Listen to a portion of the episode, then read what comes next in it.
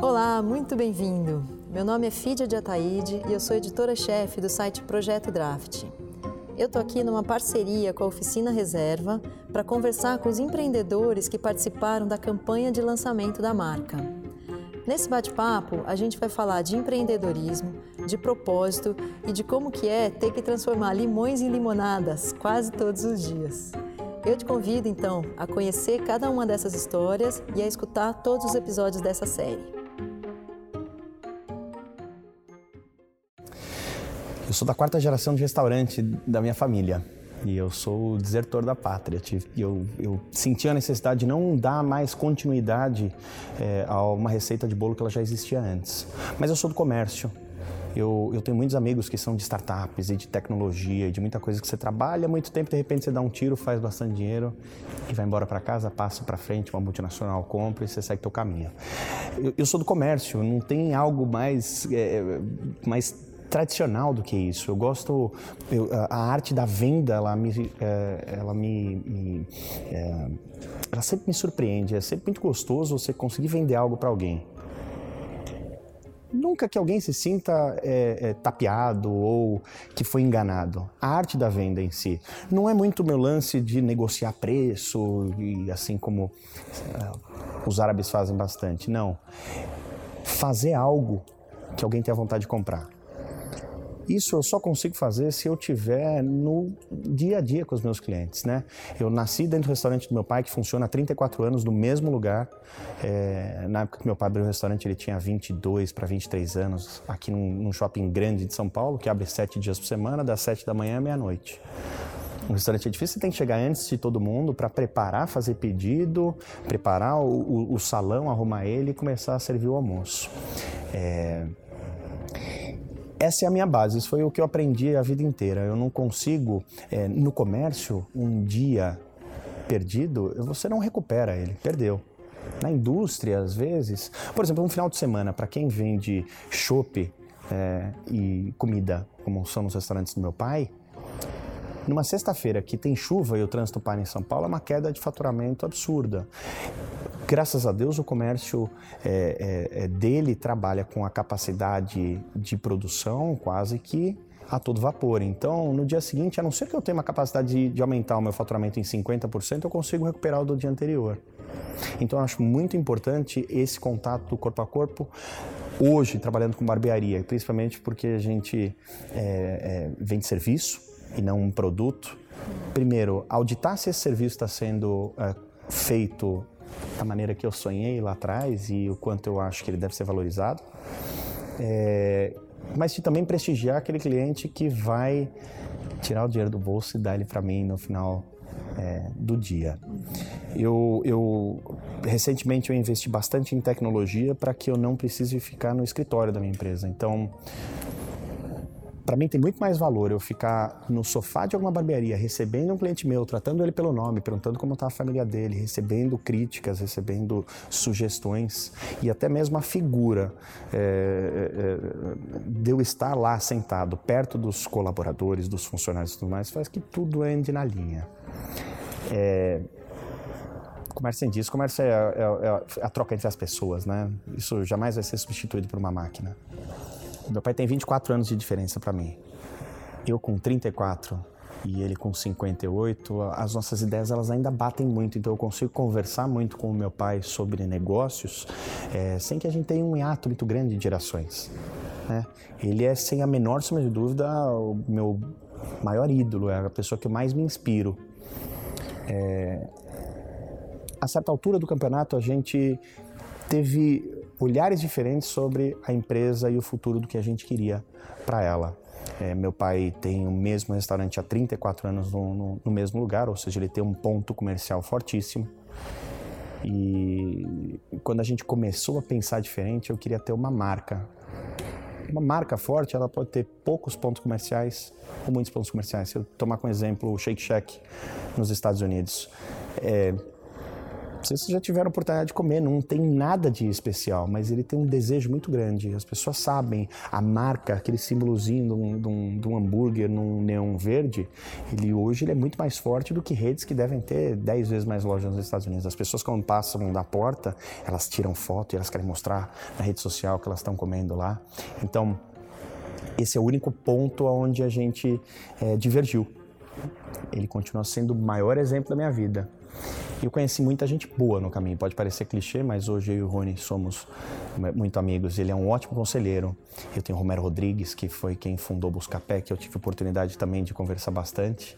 E tem muita gente aí que não é aquela coisa enorme dos, dos, dos das centenas de milhões de, de reais que vale, mas que me inspiram todos os dias.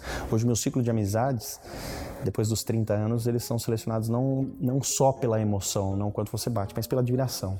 Tem muita gente por aí, além do meu pai, Rony e Romero, que, que eu me espelho todos os dias, com certeza.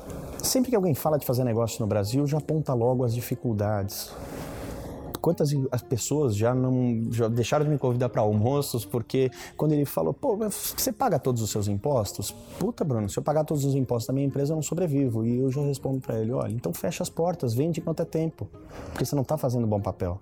Não existe, é, não cabe a você é, julgar se imposto é certo ou errado. Ele pode ser injusto, mas a lei diz que nós temos que pagar. Se você não quer participar desse jogo, não tenha uma empresa. Agora, toda época de crise Sempre que alguém chora, alguém vem de lenço. Na hora da crise estão as melhores oportunidades. Você consegue uma melhor oportunidade. Vou falar do comércio, que é o que eu, com o que eu lido. Você tem uma melhor oportunidade de, de aluguel. Os seus fornecedores vão te tratar muito bem, não vão deixar nunca faltar, porque você é, é dos poucos que ainda podem pagar uma conta, os outros que ainda fazem pedido e tudo mais. As condições são maravilhosas. E é, na economia, as, os períodos de depressão, nem digo é, a depressão não é algo que o Brasil ainda enfrentou, mas sempre que você tem uma depressão ou uma ascensão, eles são cíclicos. Na média, você sempre, no longo prazo, você sempre mantém uma linha média. Então, sabe-se que se você acertar o timing certo numa época de crise e investir, logo você vai dominar o mercado, porque quando as pessoas enxergarem que aquilo é um nicho de mercado, você já dominou. Eu tentei fazer um pouco disso com as barbearias. Quando eu percebi que eu abri no auge da crise, 2014, que ninguém estava empregando, ninguém estava fazendo nada. Quando eu descobri que ninguém estava olhando para esse lado ainda e eu fui, muito mais do que a paixão pela barbearia, foi a paixão que eu tenho pelos negócios e por vender as coisas uns para os outros, é... até alguém se manifestar e tentar entrar no meu negócio, eu já tinha decolado, estava quase na terceira unidade, eu já estava com produtos, eu já tinha profissionalizado é, muito da minha produção. Desculpa eu já tinha profissionalizado muito dos meus processos é, de administração da empresa. Sempre que alguém me fala sobre empreender, o termo empreendedorismo, na minha opinião, está muito vulgarizado. Ninguém sabe mais como é, se julgar empreendedor. A primeira coisa, empreender é tomar risco. Todas as pessoas que hoje se julgam empreendedores, eles estão vislumbrando já a etapa final que pouquíssimos é, conseguem atingir. Né? Não é um símbolo de status. E muita gente hoje leva o empreendedorismo como profissão. Ele é apenas um estado. Você não é um empreendedor, você está empreendendo. Se você vai fazer isso por muito tempo ou não, uma hora, se você se estabilizar no seu negócio, se, a, é, é, se você não tiver mais é, é, todas as grandes variáveis do mercado sempre te desnorteando e você ter que arranjar uma resposta nova para tudo isso, eu não consigo julgar que você continue empreendendo. Tudo bem, você pode fazer isso pela tua vida inteira. Uma hora você vai cansar. E você vai deixar de ser um empreendedor e vai ser um empresário e tudo mais. Infelizmente, o, o Brasil é, é, chama os empresários de uma maneira muito pejorativa, né? ser empresário no Brasil. Eu aponto às vezes isso até como um fator é, religioso, eu não me afundo muito nisso, mas a, a, a, a, religião que domina o nosso país diz que você é obrigado a dividir aquilo que você tem. Poxa vida, mas eu, eu tinha 10, eu fiquei com dois, eu já dividi os oito. Não, você tem que ir até o outro. Então, o empresário ele é muito mal visto no país, apesar dele ser pagador de impostos, dele gerar, é, é movimentar a economia, dele gerar emprego. Então, eu acho que por isso ficou muito bonito se autodenominar empreendedor. E quando alguém abre um bar ele pega patrocínio de uma grande cervejaria e ele faz disso o fluxo de caixa dele. Ele vende exatamente o mesmo produto que uma padaria vai vender um pouco mais barato ou um mercado a poucos quarteirões dali. Na minha opinião, ele não empreendeu absolutamente nada, mas ele tem o seu valor. Ele abriu uma empresa, ele está gerando impostos, ele está criando empregos.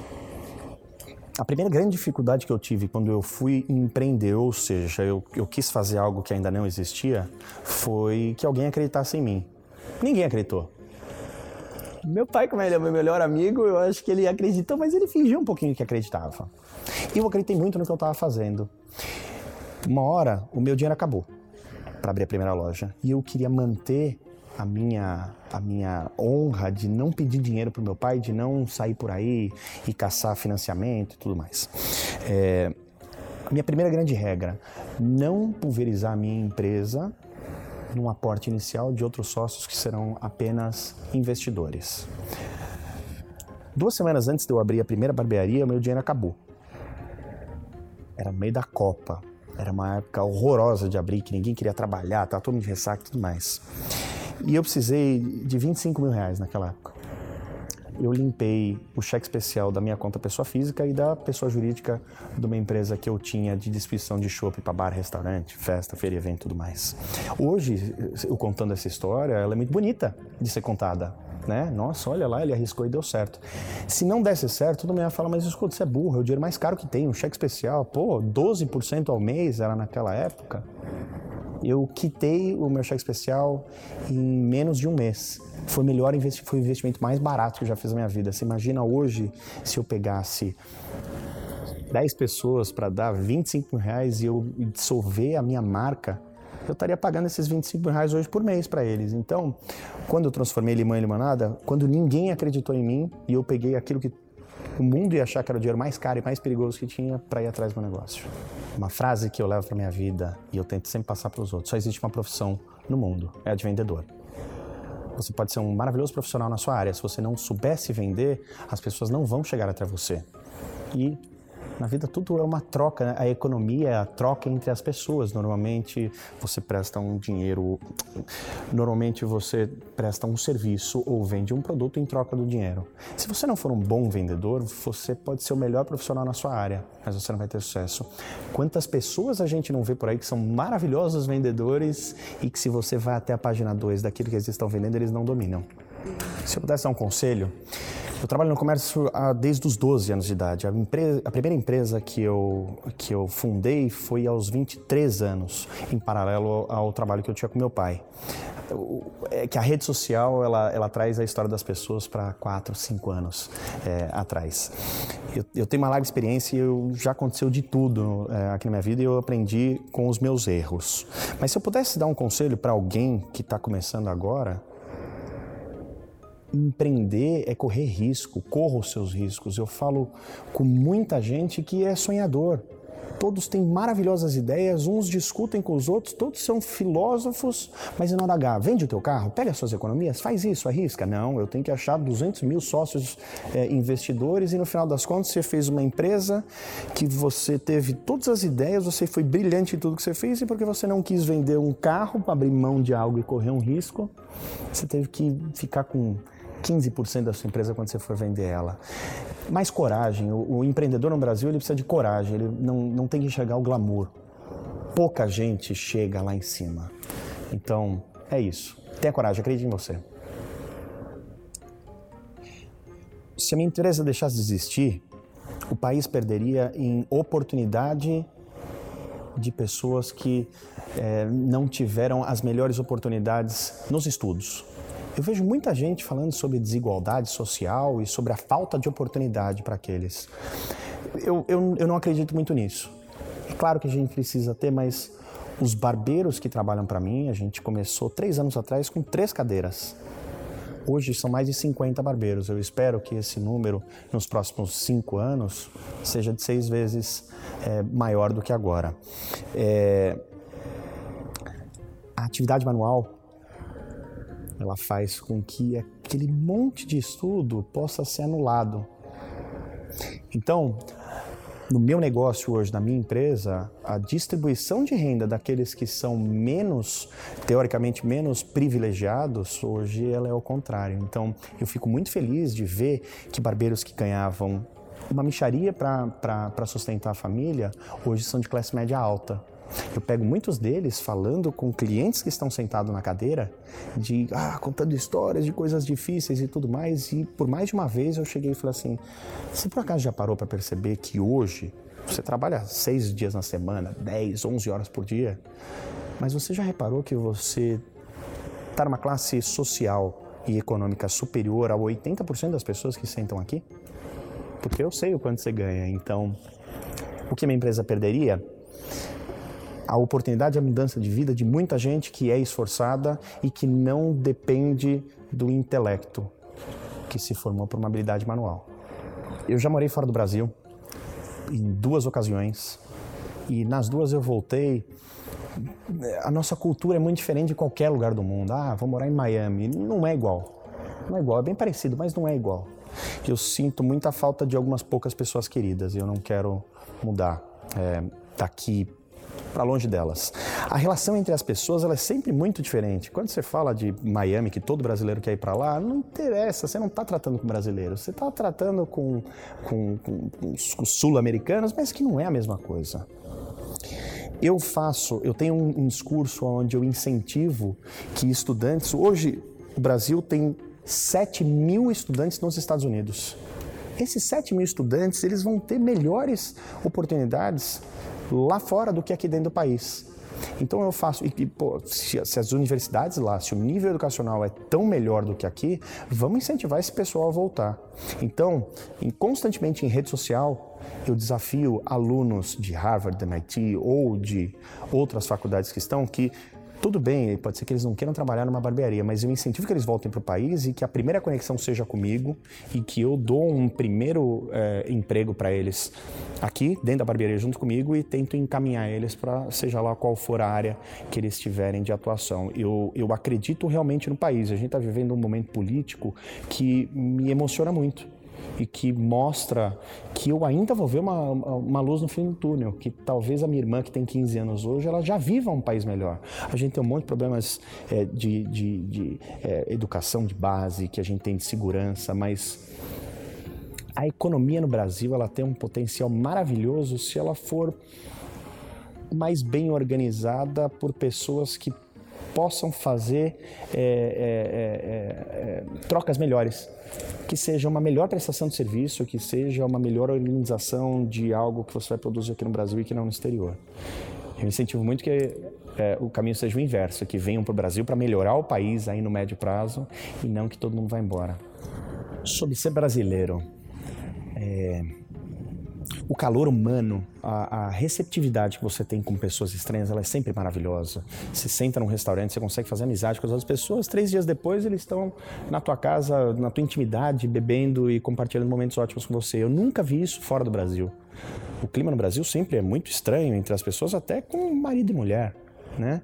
É, eu, eu, eu não vejo, principalmente nos países de guerra, que sofreram com a guerra da Europa, é, que mostrar sentimento era sinal de fraqueza. Então eles foram condicionados a isso, que nem dentro de casa um mostra sentimento para o outro, senão ele pode se sentir fraquejado. Esse calor eu não cheguei em lugar do mundo, acho maravilhoso aqui. Qual é o nosso grande problema? Infelizmente, a República dos Coitadinhos, ela impera no país. Então, sempre você tem que ser o coitadinho. Ah, mas olha, coitado, puxa, não teve, é, nossa, não teve oportunidade, tomou um pé na bunda da namorada. Olha, mas ai, ele tem, é, ele não tem a mesma disponibilidade para trabalhar do que você se você visse TV no começo dos anos 2000, no final dos anos 90, todos aqueles programas de plateia de domingo, eles não mostram nada nada, nada de alguém que manteve algo bom que o Brasil construiu. Você sempre tem que sair de algum lugar muito pobre, que tenha muitas dificuldades você vence na vida. Bom, tudo bem, esse cara venceu na vida. Ele teve um filho, o filho manteve nós estamos hoje vendo os filhos daqueles caras que a gente via lá no programa do Gugu e que eles vinham de outros lugares e que eles venceram na vida e que aí foi legal. E agora? E eles que já foram bem nascidos e estão trabalhando? Será que eles têm o mesmo valor? Então, eu acho que esse o viés brasileiro de se fazer de coitadinho o tempo todo é muito ruim, porque isso esbarra também na nossa imagem lá fora. Sempre que você vai falar com, com um gringo, primeira coisa que vem no Brasil, puta, mas o Brasil é foda, o Brasil tem corrupção, o Brasil tem segurança. A gente sempre se desmerece. Não, olha só, o Brasil tá mudando pra caramba e cuidado que a gente vai vir para cá concorrer com você.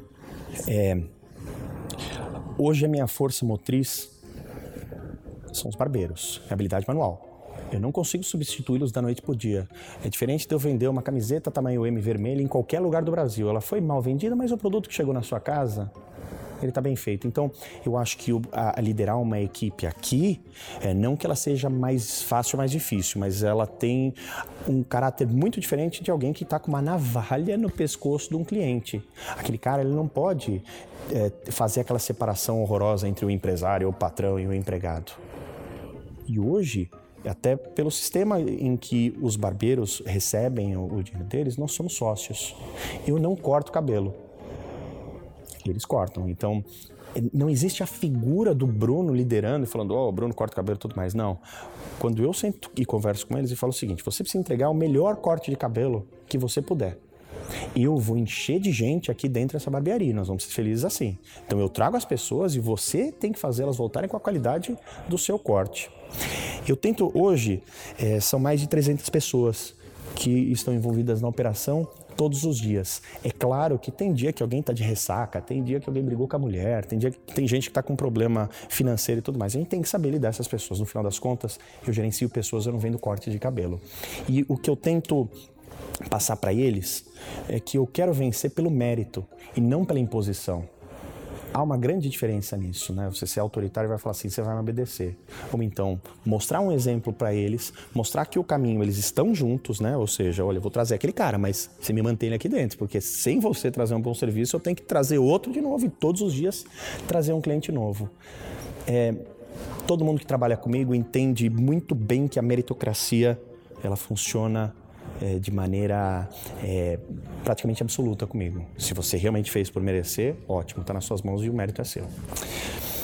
O homem brasileiro ele não está mais vaidoso. Os dois ou três primeiros anos é, que eu fundei a barbearia era a mesma pergunta: o que, que você acha do homem mais vaidoso? Eu não acho que seja isso, porque todos os homens que eu converso, os clientes que eu recebo lá na barbearia, que eu faço questão de cumprimentá-los e, e, e, perguntar o que, que, eles sentem, na verdade é o seguinte: eles hoje têm o lugar deles, hoje eles têm os produtos deles. Eu conversei com diversos clientes que chegaram para mim e falaram assim: que shampoo você acha que eu uso no cabelo? Aí eu falei, mas qual que você usa até agora? Ele falou, depende. Se a minha mulher é, ela tá loira, eu uso um para cabelo claro. Se ela tá com cabelo escuro, eu fico com o cabelo todo tingido. Porque é ela quem faz as compras. Eu nem sabia onde ir para comprar. Eu ia no mercado, farmácia, tudo, mas deixa que ela faz, eu uso dela. Hoje, com uma barbearia, com todos os produtos expostos, o homem ele não fica mais com vergonha de perguntar o que pode ser para ele. Eu sei porque eu passava por isso cada vez que eu ia cortar o meu cabelo. Eu esperava três horas, eu colocava um um, um, um, hobby de seda, e a menina que estava do meu lado, aquele monte de coisa no cabelo, ela tava. Ela, ela não estava à vontade ali, eu também não estava. E no final, putz, será que eu vou perguntar? Nem sei, isso é pomada de cabelo? Será que é para homem, para mulher? Então hoje eu acho que não existia produto e nem serviço para o homem não é demérito. O homem não precisa hoje ficar com vergonha de procurar um óleo de barba e passar no rosto dele, onde ele mesmo vai se sentir melhor. Não é só por vaidade, ele vai limpar melhor o pelo que tem na cara dele, né? A gente não pode lavar o, o, o, o pelo do rosto com o mesmo shampoo do cabelo, porque o pH dos dois é diferente. Ou ele vai ficar ressecado ou ele vai ficar oleoso. Então, eu, na minha opinião, é uma questão muito mais de higiene do que de vaidade. Então, quando eu lancei os produtos, hoje nós temos sete SKUs, eles estão à venda em oito estados brasileiros, em mais de 800 pontos de venda em sete meses. O que eu percebi, esse contato com rede social que eu tenho muito com o cliente meu, que é lá é, do, do, norte do país, e lá a gente tem um distribuidor, tem um mercado que vende o produto dele, eu peço sempre o feedback. Ele falou coisa maravilhosa, aqui não existia nada disso. Hoje eu consumo lá o que eu tinha lançado uma hashtag que era o estilo Corleone quando a gente abriu a barbearia. E hoje eu recebo das pessoas, olha Bruno, eu não, eu não sou de São Paulo, eu não consigo ir aí cortar o cabelo, mas hoje eu me sinto dentro do estilo Corleone, porque eu consumo o teu produto. Mais uma vez, eu quis criar uma marca e não só um ponto comercial. O primeiro deles, o poder do hábito.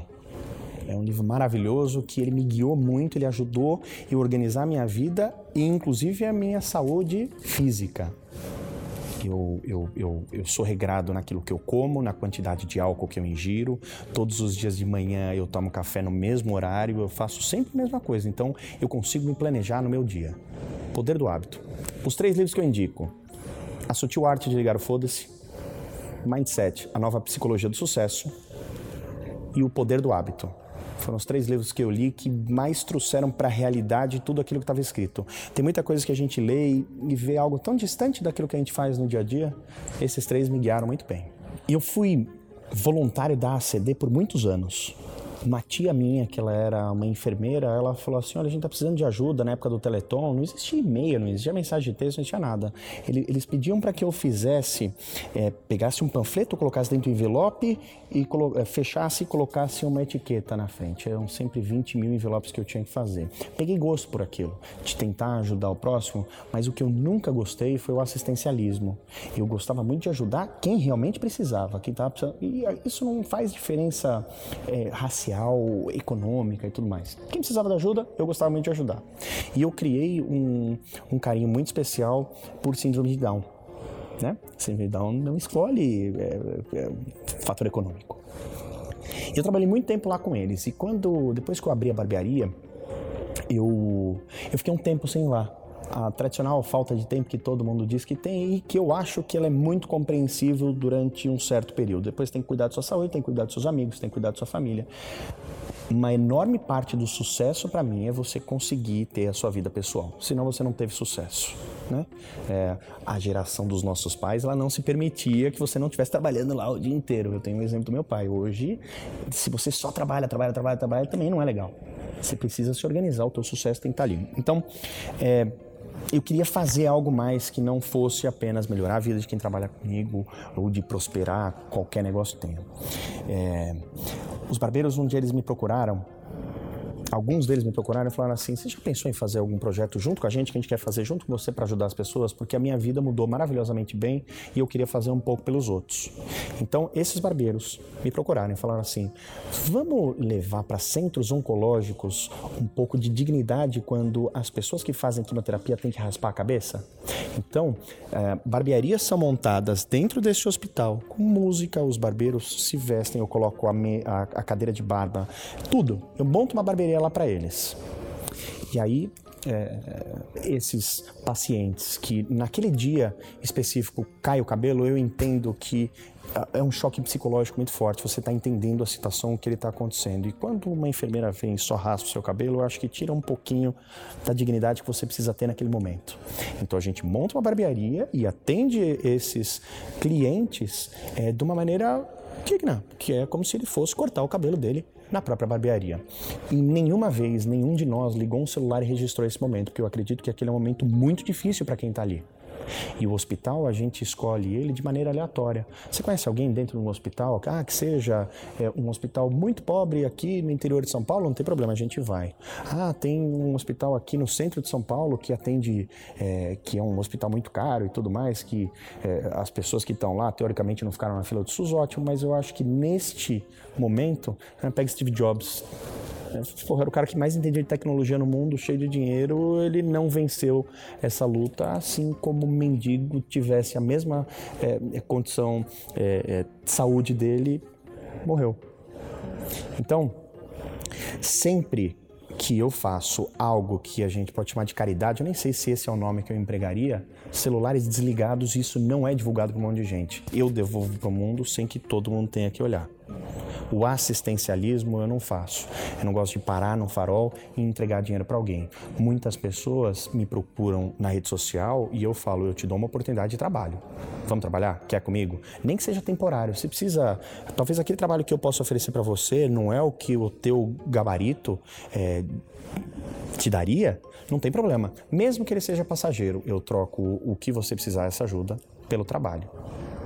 Eu acho que dessa maneira eu consigo retribuir um pouco daquilo que eu tenho e não necessariamente é para aquilo que o Brasil sempre mostra da República dos Coitadinhos, que você tem que sair do nada para ir em algum lugar.